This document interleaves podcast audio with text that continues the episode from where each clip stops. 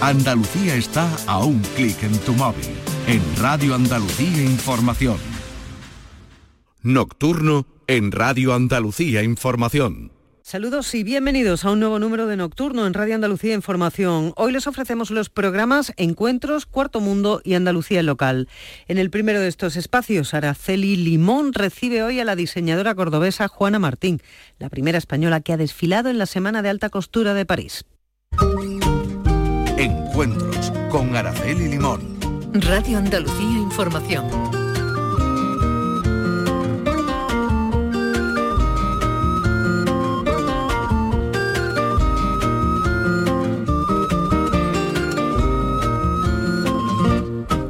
Saludos a todos. Hoy en la radio nos ponemos los volantes para hablar de moda flamenca y también de moda en general.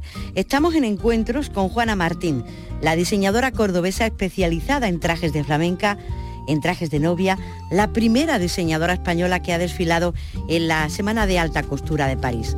Juana Martín realizó sus estudios de moda y confección en el Instituto de Diseño y Moda Andaluz. Fue seleccionada para representar a Córdoba en el concurso de jóvenes diseñadores, aunque en ese momento no quedó entre los 16 finalistas. A raíz del éxito en el certamen que tuvo en la moda andaluza de Estepona, decide montar su propio taller.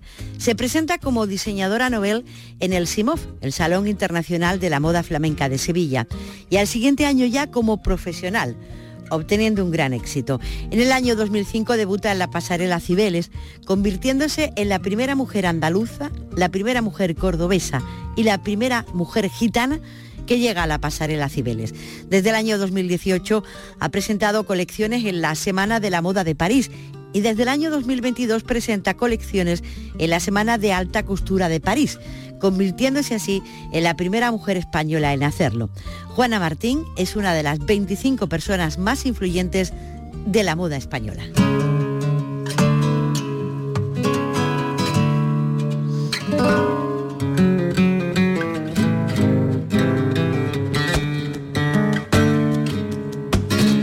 Juana Martín, bienvenida a la radio. Hola, buenas tardes, muchísimas gracias. Me gusta lo último que le he leído, que no caiga en el olvido vestirse de flamenca. Qué cosa tan bonita.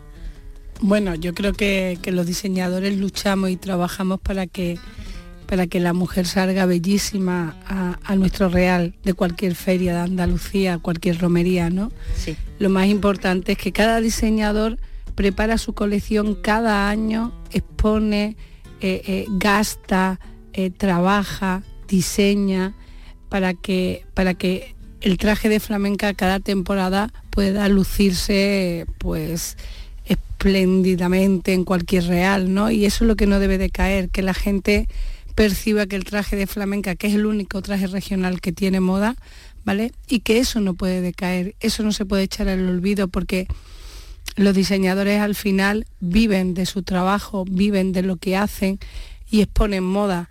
Y si luego al final nos vamos a comprar un traje, pues de un sitio de exportación, la moda flamenca acabará muriendo, ¿no? Y es una pena. Parece que, que las redes sociales y la, la venta de, productos de, China, vamos a decirlo así, está dando fuerte y hay mucha gente que está comprando el traje de flamenca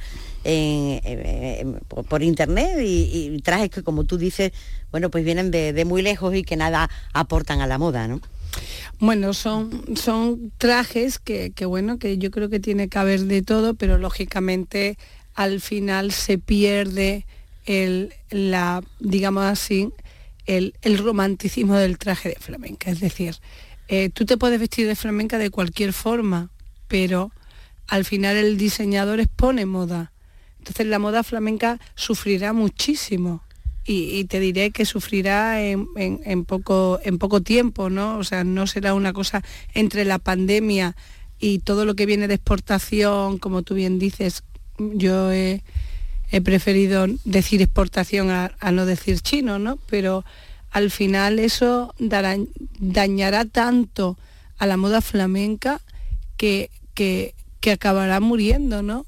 Y yo creo que es una, es una triste, es una triste noticia que los diseñadores que, que, exponen cada temporada, que gastan, que, que montan desfiles, que montan espectáculos para que nuestra moda flamenca salga a nivel internacional y la gente se haga eco de lo que hacemos aquí en Andalucía, sufra esas consecuencias porque al final lo que a ellos le llaman moda es exportación de China.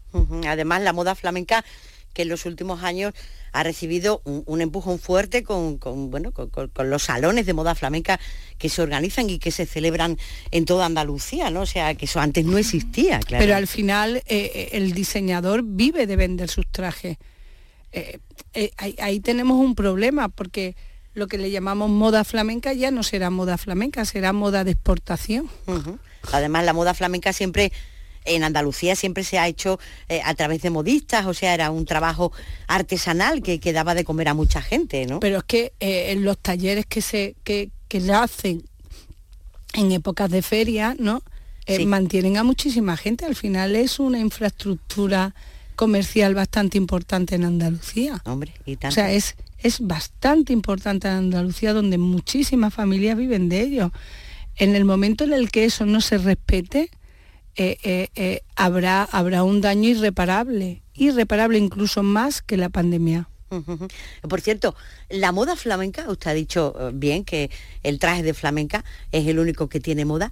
Eh, a mí me gustaría saber cómo se pone esa moda, es decir, cómo los diseñadores deciden los colores que, van a estar de moda ese año en la feria, eh, el número de volantes, el diseño, eh, eso cómo se organiza. Al final cada, cada diseñador expone su moda, lógicamente hay una inspiración, al final pues estamos los que inspiramos y donde la gente coge su inspiración, pero luego la moda flamenca la verdad es que tiene, tiene un registro enorme o sea, la, moda flamenca tiene tal registro que no tiene, que no tiene unos parámetros en colores, ¿vale?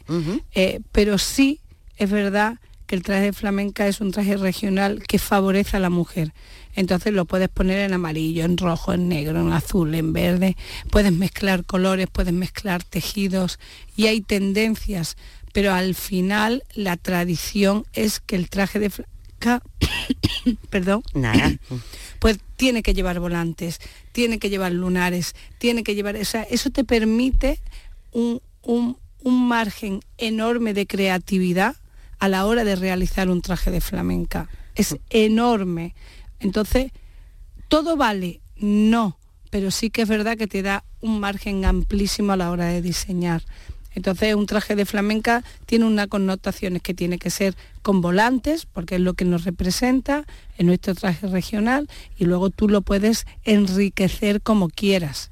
Tienes eh, la parte, digámoslo así, de exportación, que te colocan el mantoncillo, que al igual que habrá gente que haga mantones maravillosos a mano, también hay gente que compra mucha exportación de mantones y que salen muy baratos y que la gente se apaña me parece bien. Pero toda esa artesanía, todo ese valor que tiene nuestra, nuestro traje regional se irá perdiendo y será una pena. Está en buen momento, de todas maneras, pese a ese temor chino, digamos, de las cosas que vienen de, la zona asiática, eh, la moda flamenca, el traje de flamenca, eh, ¿tiene buen estado de salud o, no? Tiene buen estado de salud nuestro aire andaluz. Es decir, eh, en mi caso, que pues soy la única mujer en la historia que está en, la alta costura. Y lo digo, lo digo así porque es la realidad. Eh, eh, yo he traspasado esas fronteras con, con, nuestra, con nuestra cultura, con nuestras tradiciones, con nuestra, con nuestra forma de vivir. ¿no? Y eso, eso llevarlo a un estatus de máxima altura en moda eh, cuesta, pero es verdad que que es una plataforma a la hora de que te vean a nivel internacional o mundial enorme. Entonces, está de moda, siempre ha estado de moda. Andalucía, España, vamos a llamarlo así, sí. Eh, eh, sus tradiciones y su cultura han inspirado a muchísimos diseñadores internacionales, muchísimos, Lacroix, Jean-Paul Gaultier, Valentino, Dior, Chanel, es decir, no hay ningún diseñador internacional que no se haya hecho eco de, nuestro, de nuestras tradiciones. Uno de los últimos desfiles ha sido hace un par de temporadas Parelli con matador, ¿no? Es decir, inspirado todo en todo lo que es el concepto de la tauromaquia y las tradiciones, ¿no? Entonces, eh, Andalucía en sí ya es una fuente inagotable de inspiración como tradiciones, como cultura, como, como forma de vida que tiene Andalucía. De alguna forma, esa parte de nuestra auténtica arrasgada a nuestros conceptos y a nuestra forma de vida que nos dan nuestros ancestros, abuelos, tatarabuelos, ¿no? Que lo vamos recuperando y lo vamos heredando, es lo que hace que, otra, que, que otros diseñadores tengan esa fuente inagotable. Entonces, eh, está de moda, siempre está de moda. ¿Ahora se te reconoce más? Sí, muchísimo más. Según usted, ¿dónde está el éxito de todo eso de lo que está hablando? ¿Dónde está el éxito de las cosas de Andalucía? De los volantes, de los encajes, de las flores, de los flecos. ¿Por qué gusta tanto? ¿Qué tiene? Porque tenemos cultura, porque tenemos tradición, porque tenemos eh, eh, eh, raíces. Cuando, cuando se tiene algo tan puro y no se pierde y se valora y se respeta, al final la gente se tiene que parar a ver porque hay cierta, cierta envidia, digámoslo así, ¿no? O cierta añoranza hacia, hacia otra gente que no tiene esa, esa alegría que tiene Andalucía. Andalucía, mira, yo que trabajo muchísimo el negro, ¿no? En una de las últimas colecciones que se titulaba Andalucía, que fue cuando presenté la, alta costura, el periodista me hacía una serie de preguntas y me decía, ¿por qué tu negro tiene luz? Ah. ¿no? Y yo decía, porque mi negro es de Andalucía. Y aunque es un signo, un signo, el negro, de que la Andalucía progre utilizaba muchísimo el negro por los lutos de la proguerra, de, todo el, antaño, ¿no? Porque la gente conoce a Andalucía en su parte más folclórica, de, de fiesta, de flores, de patios, de, cruces, de ferias. Pero luego está la Andalucía de los pueblos blancos con sus mujeres vestidas de negro, porque por desgracia en proguerra o en la guerra morían muchísimos familiares y se tiraban muchísimos años de luto, ¿no? Entonces, esas mujeres mayores sentadas en las puertas, pintadas de blanco, de cal, ¿no? Es, era, estaban de luto y sin embargo, sin embargo ese negro tenía luz, porque esa luz la daba Andalucía. Entonces me hicieron esa pregunta y yo le respondí lo que sentía en ese momento y dije que mi negro era andaluz, era un negro de Andalucía, entonces tenía una luz propia. Estamos compartiendo hoy los encuentros con Juana Martínez, ella es diseñadora de moda, especializada, como están escuchando, en trajes de flamenca, también trajes de novia y ha sido la primera diseñadora española que ha desfilado en la Semana de la Alta Costura de, París. Juana, eh, usted ha sido elegida una de las 25 personas más influyentes de la moda española. ¿Eso cómo se consigue y eso qué significa? lo que significa no lo sé. No lo sé, no te lo puedo decir porque creo que a lo mejor no, están, no estamos todos los que somos o no somos todos los que estamos, ¿no? Pero eh, la influencia eh, es que la gente perciba que lo que haces le gusta y sirve de inspiración para, para otros creadores o, gente que está empezando, ¿no? Eh, no hay cosa más bonita, aunque la gente no lo crea, que, sea que le sirva de inspiración a, a otros compañeros, ¿no? Eso significa que tu trabajo, el que estás haciendo, lo estás haciendo bien, ¿no? Y para mí es un orgullo. Entonces, eh, lo que significa no lo sé. El estar ahí, eh, ¿suena bonito? Sí, claro que sí ya tanto como influencia, no sé dónde puedo influenciar, o sea, influenciar, pero, pero bueno. Bueno, usted ha sido la primera mujer española ¿eh? que, ha, que, ha, desfilado en, un desfile de alta costura eh, eh, en París. E, ¿Eso cómo, cómo fue? Cuénteme, por favor, porque París es la cuna de la moda, ¿no? Bueno, la Federación Francesa se le llama el Comité francés, ¿no? Es como el top por, excelencia. ¿no? Eh, la alta costura es una marca registrada por la Federación Francesa y entonces, pues nada, nosotros nos traslademos desde Madrid a Francia en 2018 y desde entonces estuvimos afincados haciendo desfiles, antes estábamos en, en Preta Porter, Luego la Federación Francesa nos conoció, nos pidió que una reunión y ya automáticamente nos dijeron que, nosotros deberíamos de estar en, la alta costura, que es donde ellos consideraban que teníamos que estar. Y una vez pasado eso, vino pandemia, seguimos trabajando muchísimo. Eh, es muy complicado estar ahí, los canon que piden son muy complicados de cubrir porque piden unas cosas fuera de, de lo, de lo habitual que podemos tener en España. ¿Qué piden? ¿Qué piden? ¿Cómo qué? Pues piden pues que tenga trabajadores en Francia, piden que un, un máximo de trabajadores o un mínimo. En España el, el, canon es que la ropa esté artesanalmente hecha, que haya una parte fundamental hecha en Francia y otra parte pues de donde somos, en este caso yo la hago en Andalucía, en Córdoba. Entonces, eh, es complicado pero sí que es verdad que ellos vieron en, Juana algo pues que no han visto en otra gente, porque aunque han estado muchos diseñadores españoles intentando estar, eh, eh, nunca le han invitado oficialmente. ¿no? Eh, nosotros es el tercer desfile que hacemos en, la alta costura, el día 6 de julio desfilamos en París y es el tercer desfile que hacemos en la, en la, alta costura, en la haute couture. Pero de París volvió usted ya consagrada completamente, ¿no? De París vine, vine muy cansada. de, París vine muy cansada, muy cansada.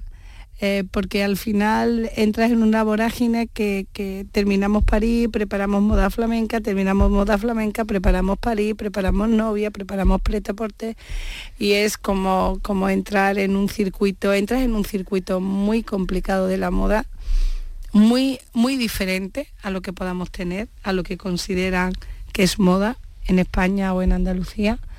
Y jugamos en primera liga y eso es siempre muy complicado.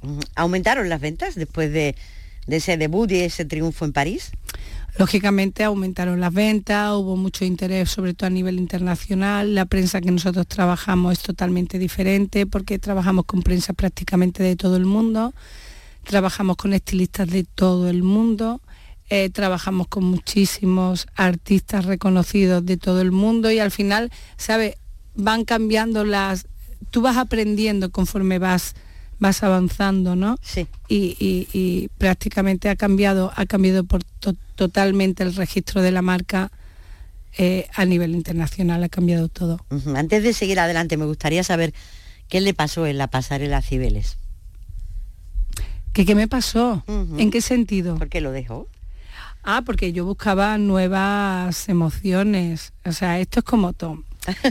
Eh, eh, eh, la gente, ¿sabe lo que pasa? Que, en Madrid, en la Fashion Week de Madrid, había ya, ya llega un punto que te acomodas, ¿no? Porque tú tienes el sitio, tienes tu pasarela, vas cada dos veces al año, la verdad que es muy cómoda. Es decir, los diseñadores españoles nos quejamos muchas veces de cosas que cuando pasas la frontera es cuando ves realmente que es un desfile hecho por ti mismo, solo, sin ayuda de nadie, que, todo, todo se multiplica entre 20 y 30 veces más, ¿no? Sí. Tú vas a Madrid Fashion Week, tú pagas tu cuota y tú tienes modelos, tienes iluminación, tienes peluquería, tienes maquillaje, tienes un sitio, un backstage donde probar a la modelo, una pasarela donde desfilar, tienes unas invitaciones que te dan, que tú puedes invitar a quien tú quieras. Es decir, todo es mucho más cómodo. Tú te vas a Madrid, o sea, tú te vas a París y en París no tienes nada Tú tienes que buscarte la modelos, tú tienes que buscarte peluquería y maquillaje, tú tienes que buscarte dónde desfilar, tú tienes que buscarte iluminación, tú tienes que buscarte logística, tú tienes que buscarte catering, tú tienes que buscar todo. Eso multiplicado por 10. Entonces, claro, eh, la inquietud de, viajar es porque yo en Madrid ya había entendido que había cubierto mi necesidad más básica. Es decir, yo ya llevaba 14 años desfilando en Madrid y era una de dos. O morías en Madrid sí. o te ibas a morir a otro sitio buscándote las habichuelas, ¿no? Y decidí ir, ir, si tendría que morir, no iba a morir en Madrid. Cuando hablo de morir, hablo de morir profesionalmente, ¿no? Sí. Porque llegó un punto que yo ya necesitaba más y realmente Madrid no me lo daba. Madrid daba otra cosa. Usted sigue diseñando en Córdoba, ¿no? Yo sigo diseñando en Córdoba. Y eso eh, imagino que eh, imprime eh, carácter, le iba a decir, bueno, imprime, un, no sé, un sello especial, imagino, ¿no? Bueno, yo vivo en Córdoba, trabajo en Córdoba, tengo mi atelier en Córdoba, trabajo de Córdoba para el mundo, ¿no?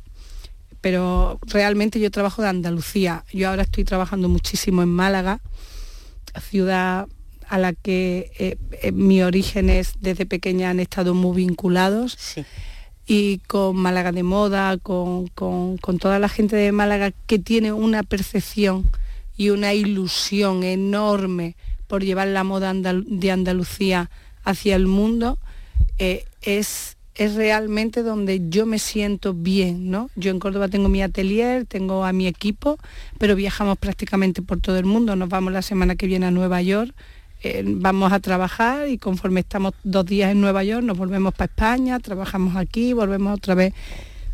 Es decir, lo que es la base del trabajo está en Córdoba, pero luego pues trabajamos con muchísima gente y en este caso ahora mismo Málaga tiene, tiene una proyección bastante importante y yo creo que eso es el buen hacer que están haciendo ¿no? en Andalucía, eh, es apostar por cosas que verdaderamente de, eh, están traspasando fronteras. Y yo creo que eso es para mí lo más importante. Esta mujer que recorre el mundo y a la que están escuchando se llama Juana Martín. Ella es diseñadora de moda especializada en trajes de novia de flamenca, les decía, y ha sido la primera diseñadora española que ha desfilado en la Semana de Alta Costura de, de París. Juana, ¿cómo, ¿cómo fueron tus comienzos? ¿Cómo empezaste? Pues yo empecé con mucha ilusión, yo creo que como todo el mundo. Ahora, empezar ahora en el mundo de la moda es muchísimo más fácil. Es verdad que hay mucha competencia, pero luego tienes muchísimas más armas para que te conozcan. Cuando yo empiezo no había lo que había ahora. Entonces tú empiezas con toda la ilusión del mundo, entregándote en cuerpo y arma lo que crees, en lo que crees, y, y en una habitación de mi casa realmente, ¿no? Eh, yo me acuerdo que que en la casa de mis padres pues, había una habitación en una parte del patio que antiguamente era un palomar, al cual yo limpio, preparo, pinto y marquilo una máquina de coser y ahí empieza mi, mi mundo. Ahí empieza, empieza, ahí, es donde empiezo a soñar, ¿no? Y a, y a crear. ¿Qué edad tenía? Pues tendría 19 años. ¿Y siempre quiso ser diseñadora desde muy pequeña? Siempre, siempre, siempre, siempre siempre. O sea, lo tenía muy claro, quería trabajar en el mundo de la moda. Mis padres eran vendedores ambulantes, vendían en los mercadillos, pero ellos tenían talleres propios que fabricaban su propia ropa para luego venderla en el mercado. Entonces siempre he tenido mucho vínculo con, con el mundo de, de los cortes, de la confección, de las telas, he conocido muy bien los tejidos siempre desde pequeña, siempre ha sido un interés enorme en hacer, en probar, en cortar, en estropear telas para, para conseguir lo que yo quería, ¿no? Entonces prácticamente siempre he estado trabajando hasta que empiezo ya a funcionar he trabajado sola.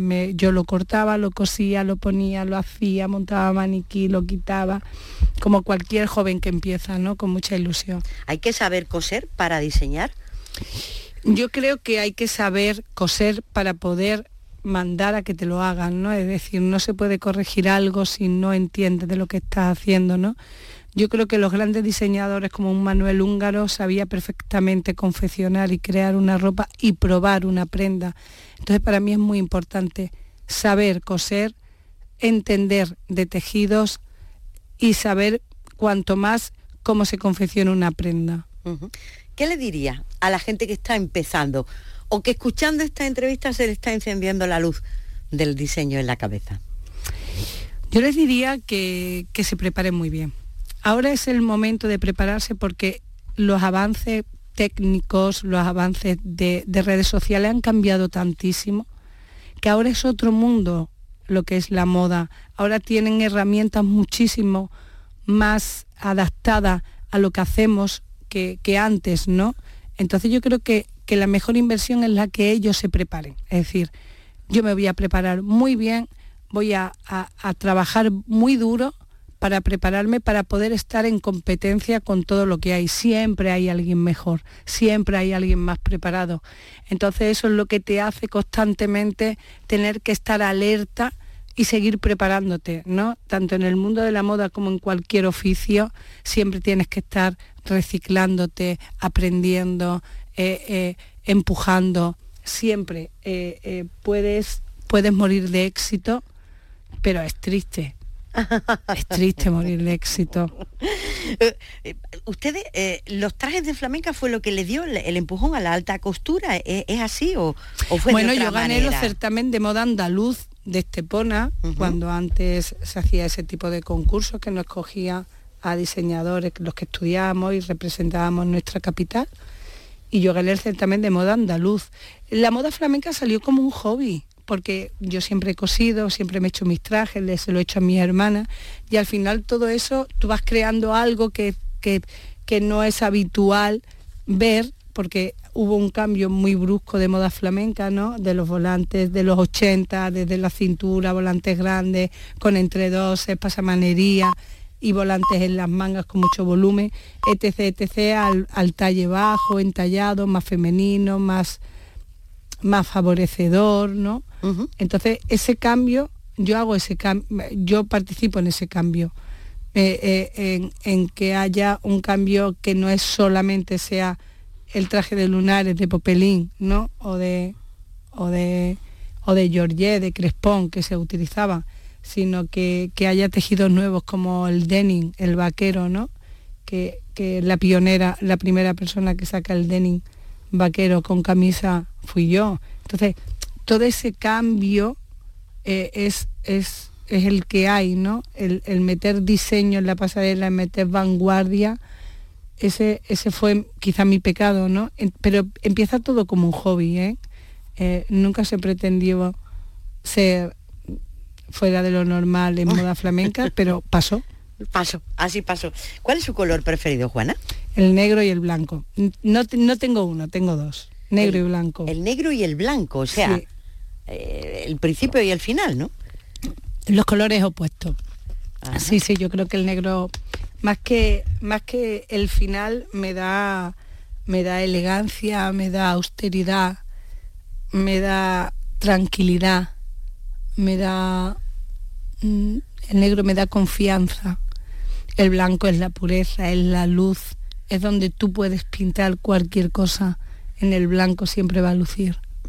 ¿Cómo empieza un diseño? O sea, ¿cómo viene una idea? ¿Cómo es sentarse con el papel en blanco últimamente, por delante? Últimamente las ideas no fluyen como yo, como suele, como normalmente suele fluir, ¿no? Pero ¿Por, por, el estrés, el trabajo.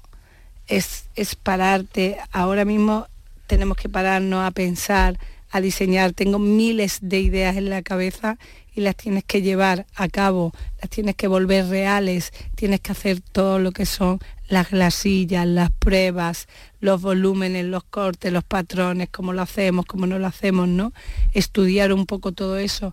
Y, el estrés y la presión pues te lleva a no pararte el tiempo que necesita cada colección. Y bueno, eso le decía a mi asistente y a mi marido anoche. Dice, Juana, que digo, me tengo que poner a diseñar, intento diseñar por la noche, que es cuando más tranquila estoy, ¿no? Pero al final la inspiración llega trabajando. Como decía Picasso, eh, eh, eh, cuanto más trabajas una pieza, más inspiración tienes, porque más las trabajas, más las estudias y más realmente le sacas provecho, ¿no? Entonces la inspiración cuando llega es, para mi gusto, es trabajando en ella. Pero me imagino que uno va por la calle y al menos aquí en Andalucía, Juana, todo o casi todo lo que se ve te va inspirando, ¿no? Hombre, aquí te inspira todo, el color, la luz, las flores, cualquier barcón, cualquier persona eh, eh, mayor que tú sabes que, que visten muy, muy de antaño, con esa, con, esa parte de, real, ¿no? Y, cercana, pero a la misma vez mm, mm, sobria, eh, eh, como su antiguo, ¿no? Que, no ha, que no ha pasado el tiempo por, por esa persona. A mí eso me inspira una barbaridad, la forma, cualquier cosa, pero porque te fijas, porque ya por, por vocación, yo me voy fijando en todo. También me inspira irme a Nueva York y ver a la gente vestida, ¿no? Por la calle, ¿no? o en París o en Francia. Te fijas en la belleza, en lo que te llama la atención, ¿no? La inspiración llega, pero en ese caso siempre estás trabajando. ¿Me explico? La cabeza nunca para. La cabeza nunca para. ¿Cómo te inspiras trabajando? Porque al final, aunque vayas de ocio, yo me fijo en las tiendas, en los escaparates, en la gente que va vestida, me fijo muchísimo. Es una, es una cosa que tengo desde pequeña, ¿no? La gente a lo mejor dice, mira, me está mirando, pero no, a lo mejor me estoy fijando en el bolso, o en la forma que lleva el cinturón o, un pañuelo puesto. ¿Sabes? Son pequeños detalles en los cuales me fijo bastante y, siempre tengo la mente alerta, ¿no? Permíteme que vuelva a una pregunta que he dejado ahí colgada un poquito más al principio. Vamos a ver, ¿cómo, cómo, ah, ah, cómo se cambia la moda o cómo nace la moda? Es decir, ¿por qué cuando llega la primavera o llega el invierno o llega una feria, eh, resulta que todos los diseñadores han acortado el volante del traje de flamenca, han alargado el talle, como tú antes decías, o diseñan en rosa o en amarillo con el lunar más grande o con el lunar más pequeño. ¿Esa idea matriz de dónde sale? Vamos a ver, eso eh, en mi caso, por ejemplo, yo no, no, suelo tener mucho mucha fijación, ¿no? Eh, generalmente estampo mis propios tejidos, pinto mis propios tejidos, creo mis propios tejidos, pero muchas veces vienen también de los grandes almacenes, ¿no? Que, que, que trabajan, es decir, el diseñador, la mayoría compra lo que hay en los almacenes, ¿no? Lo que los almacenes exponen también, ¿no? Y eh, eh, eh, luego hay una historia y unos libros donde los que crean las tendencias vienen mucho más allá del diseñador. Es decir, tú te vas a París y te vas a, a, una feria internacional y ellos, tú ya estás viendo lo que se puede llevar dentro de dos años. Es decir, son especialistas que componen que crean los colores, que ponen en tendencia los colores y eso luego llega al público, llega al mercado, llega al diseñador que crea su prenda, que expone su moda, utilizando tanto la parte potencial como puede ser el, el, el, eh, que crea el tejido, ¿no? Como su parte de él, ¿no? Siempre hay una simbiosis en ambas partes y al final eso llega al público. Luego el público es el que decide lo que se lleva. Ah, el que tiene la última palabra. El público siempre es el que decide lo que se va a poner o lo que no se va a poner. Lo que tú consideras que a lo mejor se va a vender estupendamente, luego el que menos pensaba es el que más gusta. Siempre suele pasar. El ley de Murphy, ¿no? O sea, es, siempre pasa lo mismo. Entonces, en general, eh, eh, el creativo, está el creativo que crea los colores, el creativo que crea los tejidos, el que luego es creativo y confecciona todo lo que ha hecho los anteriores creativos. Es una cadena que no es tan fácil de explicar, pero que conlleva muchísima gente detrás. Por eso el mundo de la moda, y en este caso lucho tanto y reivindico tanto la moda flamenca, no es solo vender un traje, es toda la gente que hay detrás creando eso. Es que están los artesanos, los sombreros, eh, las flores, los mantones, las camisas. Es todo, es todo un mundo mucho más amplio de lo que podamos pensar. Estamos compartiendo hoy los encuentros con Juana Martín. Ella es diseñadora de moda, especialista en trajes de flamenca, también trajes de novia. Y le recuerdo, es la primera diseñadora española que ha desfilado en la Semana de Alta Costura de París. A Juana le preguntamos, ¿qué es la elegancia, Juana? Para mí la elegancia es la sencillez, en los buenos modales, la educación. La elegancia, el saber comportarse, el respeto hacia otras personas, el respetarte a uno mismo. La elegancia es llevar un vaquero y un jersey y ser y tener tanta personalidad que parece que llevas en lo harto un mundo, ¿no? La elegancia es mucho más que, que una chaqueta o un pantalón o una camisa. Es una forma de vida, es una forma de creer, de vivir.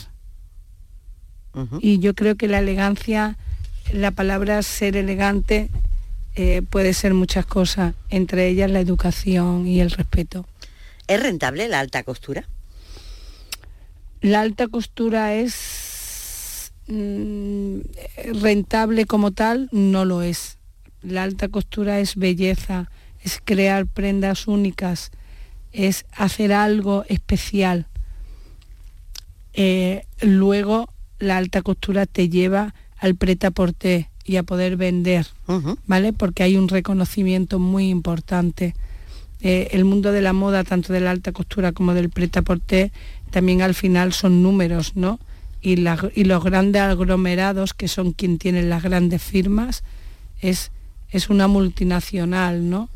Eh, eh, que al final, si ven ti que hay, que la gente le gusta y que la gente se desvive y, y, le gusta lo que haces, al final ellos crean de una alta costura un imperio, vendiendo colonias, vendiendo, mm, al final, ¿sabe? No es tanto vender un traje de alta costura como lo que conlleva estar en la alta costura y que luego tú puedas vender. No todo el mundo se puede comprar una alta costura, pero si se compra una barra de labios, se compra un lápiz de ojos, se compra un perfume. Entonces la alta costura está creada para crear lujo eh, y expectación, eh, eh, deseo, pero luego da la conformidad para que todo el mundo pueda apreciar eso y pueda participar de eso. Entonces, como no es rentable como tal la alta costura, pero sí es rentable una vez que participa y que conllevas el nombre y que el nombre se crea, el poder vender otras cosas. En Andalucía de siempre se ha cosido en las casas, de, toda la vida. Se ha perdido ahora el, saber, eh, el amor por las cosas artesanas, eh, eh, eso que antes había en, todos los domicilios. Luchamos muchísimo para que no se pierdan, pero es verdad que profesionales como tal hoy ya hay muy poquitos. Una vez que se pierda esa generación va a ser muy complicado sustituirla porque, porque al final todo el mundo quiere ser maestro de todo y aprendiz de nada, ¿no? Y, siempre hemos estado como aprendices, nos han enseñado, hemos generado una escuela para luego poder eh, seguir con la, con, la artesanía, ¿no? Sí. Y al final, como eso se pierda, se perderá todo, se, se perderá nuestras raíces, nuestra cultura. Entonces, no se puede perder. Por eso yo que trabajo mucho con gente con gente de fuera y en este caso en Málaga hemos encontrado algo muy especial que es que, que apuestan por la artesanía y que no se pierda la artesanía. ¿Y la gente es consciente de que estas cosas hay que pagarlas?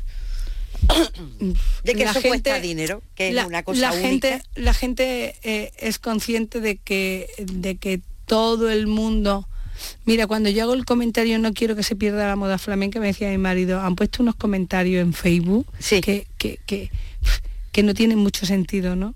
Yo no lo digo porque me compren a mis trajes, o sea, no, para nada. Puedes vestirte de cualquier otro diseñador, pero que sea de un diseñador que no sea del chino. Porque al final eh, eh, se perderá toda la fantasía, todo el romanticismo y todo todo lo que hemos puesto en valor los diseñadores de moda flamenca. Es que me daba la impresión de que en detrás de todo este movimiento que hay a través del mercado asiático y de internet se estaba perdiendo eso, que las chavalas, que la gente más joven perdiera el amor por, la artesanía, por las cosas. Y lo están perdiendo, ya vale todo. Y, y, no es, porque detrás de eso hay familias que han vivido y viven de ello y se tiran un año trabajando enflecando mantones para, para, que estén a tiempo, ¿no? Y se pueden hacer. Eh, está la que hacemos los trajes a medida, que trabajamos artesanalmente un traje de flamenca con miles y con muchísimos volantes y muchos metros de trabajo, ¿no? Está la que hace las flores artesanalmente y la hace a mano. Está la que crea sus pendientes, su avalorio y trabajan a mano. Es decir, que hay detrás de eso hay un trabajo enorme enorme. ¿Qué tienen de especiales, Juana, los trajes de novia? Hombre, los trajes de novia son la ilusión, ¿no? Toda mujer que nos gusta, que, tenemos una vida tradicional y que, y que nos apetece eh, llegar al matrimonio, vestirnos, yo creo que, que la boda es una parte fundamental sobre todo de la industria también del mundo de, la moda nupcial. Pero no es, vuelvo a repetir lo mismo, detrás de un traje de novia hay muchísimo más que, solamente un traje de novia. Un traje de novia es algo yo creo que la gente se gasta muchísimo más en regalos para, para los invitados, en catering, en, en montar bodas temáticas que muchas veces en el, propio traje, ¿no? Un traje de novia es un diseño compartido porque la novia llega con una idea, ¿no? Eso no nace de tu folio, de tu papel, de tu dibujo, nace, digamos, de, una cooperación, ¿no? Bueno, las novias cuando vienen en general a casa, te hablo de mí, en mi caso, sí. vienen buscando el estilo de Juana Martín. Entonces, lógicamente ven cosas que tenemos en exposición y luego de ahí parten pues mira Juana, me apetece mucho un traje que te vi, que, ¿me entiendes? Al final es un poco eso, lo mismo que un traje flamenca, muy personal, e intentamos hablar con la clienta, que la clienta nos cuente dónde es la boda, cómo va a ser la boda, cuáles son sus inquietudes, qué le apetece, cómo se ve vestida de novia. Es todo un ritual alrededor del traje de novia. Ten por cuenta que uno de los trajes, un traje de flamenca tú te cambias cada año. Y si no te ha, gustado más el de este año, el año que viene te lo haces de otro color y no pasa nada. Un traje de novia, generalmente la gente se casa una vez en la vida, que ahora no es así y, bueno, y, pueden vestirse de novia las veces que quieran, ¿no? Pero realmente el traje de novia tú te casas para, para, con el amor de tu vida, es, es, decir, te casas como ya está, de por vida, ¿no? Entonces ese traje tiene que ser un día muy especial, ¿no? Y, la novia viene un poco siempre a la, a la, a la ayuda del profesional, en este caso la mía, ¿no? Entonces siempre mantenemos, al final su boda es mi boda, ¿no? Y siempre se le coge el aire a, la novia o, hay veces que, que, no te enteras de, lo que te está contando o que no la entiendes o que, o que no, mi caso no es ese, mi caso ¿no? es ese. Yo intento comprender a la novia, charlamos muchísimo, siempre hay un par de citas previas y generalmente capto a la novia perfectamente y ella me capta a mí, intento hablar lo más claro posible para que la novia entienda cuáles son pues eh, el compromiso que adquirimos, sobre todo lo que más le puede favorecer a ella, porque muchas veces llegan pidiéndote cosas que, son inviables, ¿no? Ah. Y tú se las haces entender y se lo explicas de forma de por qué no es viable vestirse de novia o ponerse un modelo que a ella no le va o que no tiene la altura o que o que realmente no le favorece, ¿no? Estamos compartiendo hoy los encuentros con Juana Martín, ella es diseñadora de moda, es especialista, como están escuchando, en trajes de flamenca, también en trajes de novia, y es la primera diseñadora española que ha desfilado en la Semana de la Alta Costura de, París. Le he leído, Juana, eh, que dice, todo gira en torno a la pasión, porque eh, si la pasión se pierde, se pierde la, la esencia.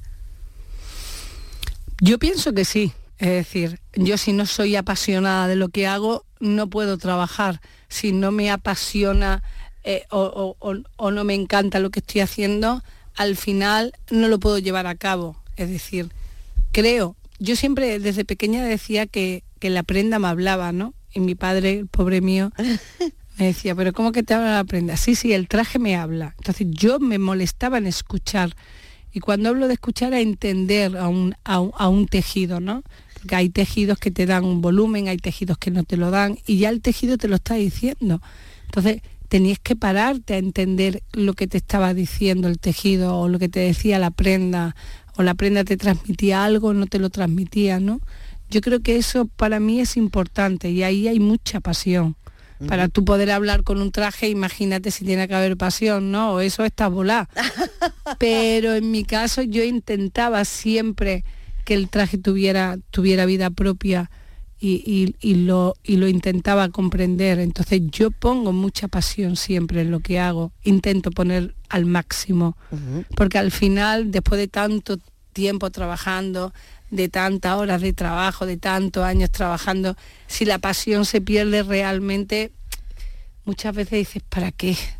Claro. Uf, matarme tanto, ¿para qué? ¿Ha pasado alguna vez que cuando está el traje terminado no le gusta? Muchas veces.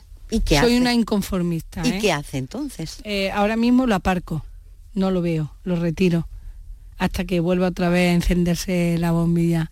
generalmente eh, cuando ya haces tantísimos trajes al cabo del día o estamos con tanta presión con los desfiles, sueles cogerle manía a los trajes Uf, este no me gusta, este no. Entonces lo vas aparcando porque a lo mejor no tienes tiempo de, desarmarlo porque estás con otro, ¿no? Sí. Entonces lo vamos aparcando y cuando, cuando ya te, relajas un poco y pierdes el estrés y lo miras, ya lo miras de otra forma, ¿no?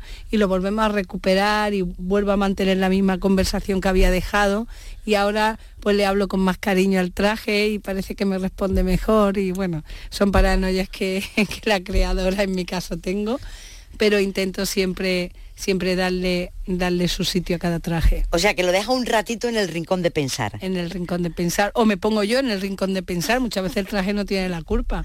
Muchas veces soy yo, ¿no? Porque hago algo que no me gusta. Pero siempre nos tenemos que dar un tiempo. ¿Cómo se sobrevivió y cómo se superó el COVID? El COVID se superó con mucha, con mucha, con mucha tristeza. Yo creo que eh, eh, una vez que tú estabas viendo eso, lo que estaba pasando en televisión, lo que, lo que vivimos, yo me acuerdo una noche, mm, incluso antes de, lo de Madrid, nosotros habíamos hecho París, eso fue en febrero, eh, la última semana de febrero, el 22 de febrero estaba yo desfilando en París, 22-23 de febrero, China ya estaba, me llamaba mi madre, ¿estás viendo la tele? Mm, hay una cosa en China que la gente va con, con, botellas de plástico en la cabeza. Yo decía, pero bueno, ¿y esto qué está? ¿Sabes? Llevábamos unos días trabajando en París, no veíamos ni la tele realmente, no sabíamos lo que estaba pasando.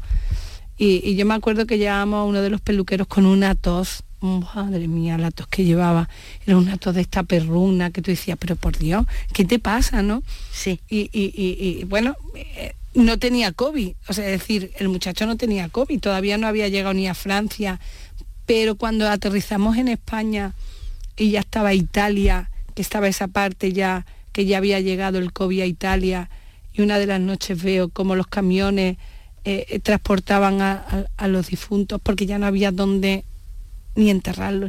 Uf, ahí fue una sensación de decir, ¿qué está pasando, Dios mío? ¿Es real? Mira, yo hacía un desfile de moda flamenca un jueves. Estaba grabando un programa de televisión en vuestra, en vuestra casa, en Canal Sur, Aguja Flamenca. y, y, me llamaron unos amigos míos, nosotros hacíamos el desfile el jueves, te estoy hablando de un miércoles, y me decían, Juana, cierran todo. Y yo decía, pero ¿cómo que cierran todo? Que sí, que sí, que, cierran las carreteras. Y, otros compañeros me decían, ah, el desfile, Juana, si, si, no pasa nada, si esto será una semana, diez días. ¿Sabes? Había esa, esa, esa guerra de, no creer, de incredulidad, ¿no? Porque decíamos, digo, bueno, pues no pasa nada, suspendo el desfile, suspendí el desfile de moda flamenca. Y yo dije, bueno, eh, me acuerdo que eso fue un jueves, un viernes grabo un spot de moda flamenca en el Palacio de Viana. Sí. Y dije, bueno, ya está, no pasa nada, con el cámara y todo. Eh, la cerraban al mediodía. Decían, no, Juana, es que nos han dicho que tenemos que cerrar al mediodía. Total, que lo grabemos por la mañana y al mediodía cerró. Y nosotros ya nos fuimos a nuestras casas, uno se fue para Sevilla, en fin. Y yo dije, llamé a mi, a mi equipo de, de imagen, oye, mira, no saquéis nada, vamos a esperar 15 días, que esto pasará en 15 días y ya lo lanzamos para... Cuando nos dan el toque de queda, nos decíamos, Dios mío, me queda con toda la moda flamenca y todo. Pero eso fueron los dos primeros días. El tercer día,